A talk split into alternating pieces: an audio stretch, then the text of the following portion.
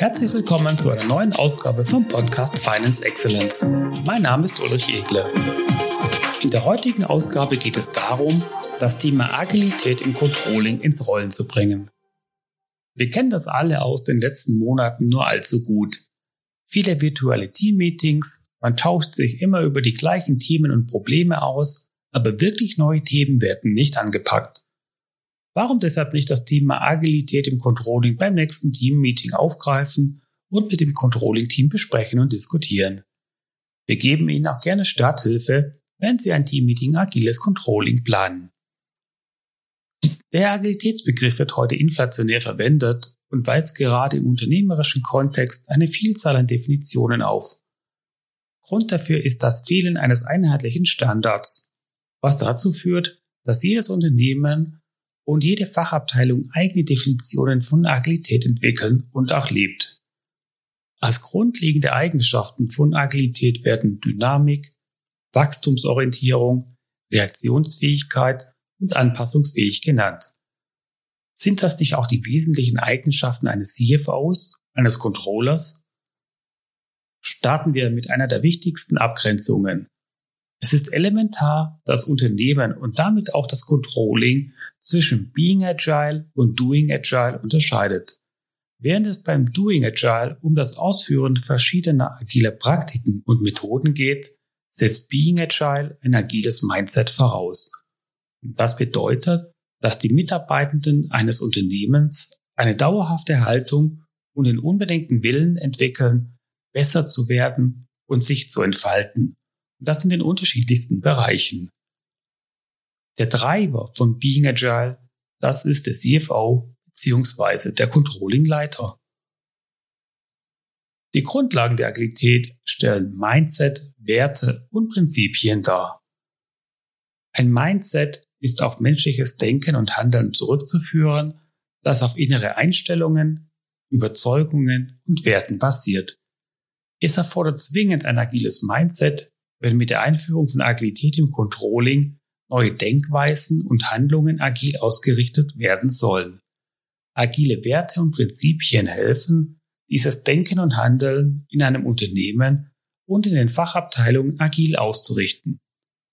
Die Werte umfassen Gesetze und Regeln, die in einem Unternehmen gelten, beziehungsweise den Mitarbeitenden im Sinne der Unternehmenskultur bei der Unterscheidung zwischen richtig und falsch unterstützen. Agile Prinzipien umfassen zum Beispiel Offenheit, Einfachheit, Kommunikation und Rückmeldung. Kurz gesagt, ohne Werte keine Prinzipien, ohne Prinzipien keine Handlungen. Agile Prinzipien gelten als Leitplanken für die alltägliche Arbeit im Controlling, mit deren Hilfe das Denken und Handeln fokussiert wird.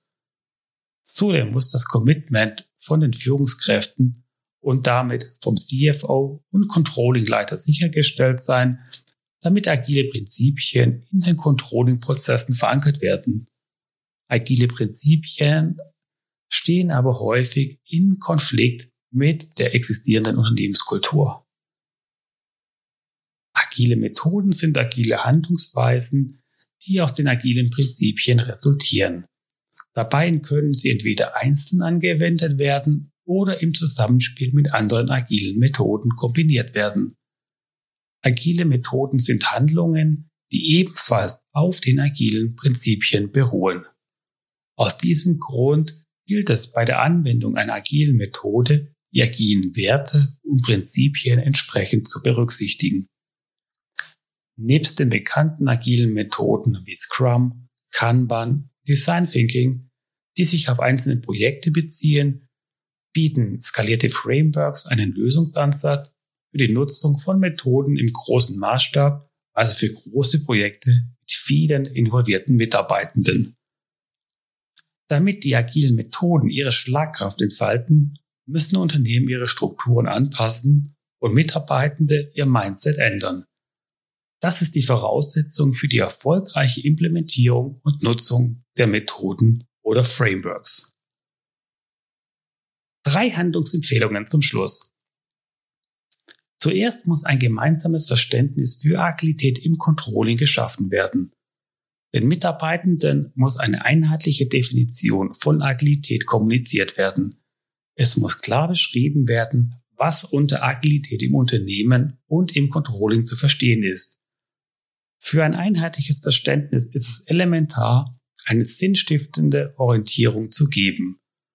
Auch wenn die Dringlichkeit, sich agil auszurichten im Controlling, noch mehrheitlich fehlt oder wenig spürbar ist, so sollte Agilität als Notwendigkeit verstanden werden, um auf die VUCA-Welt reagieren zu können. Die zweite Handlungsempfehlung besteht darin, das vorhandene Mindset, die gelebten Werte und Überzeugungen in der Controlling-Abteilung zu reflektieren und zu hinterfragen. Neue Denk- und Handlungslogiken helfen der Controlling-Abteilung, eine flexible Haltung einzunehmen. Das Festlegen eines agilen Wertesystems dient hierbei als Orientierungsrahmen.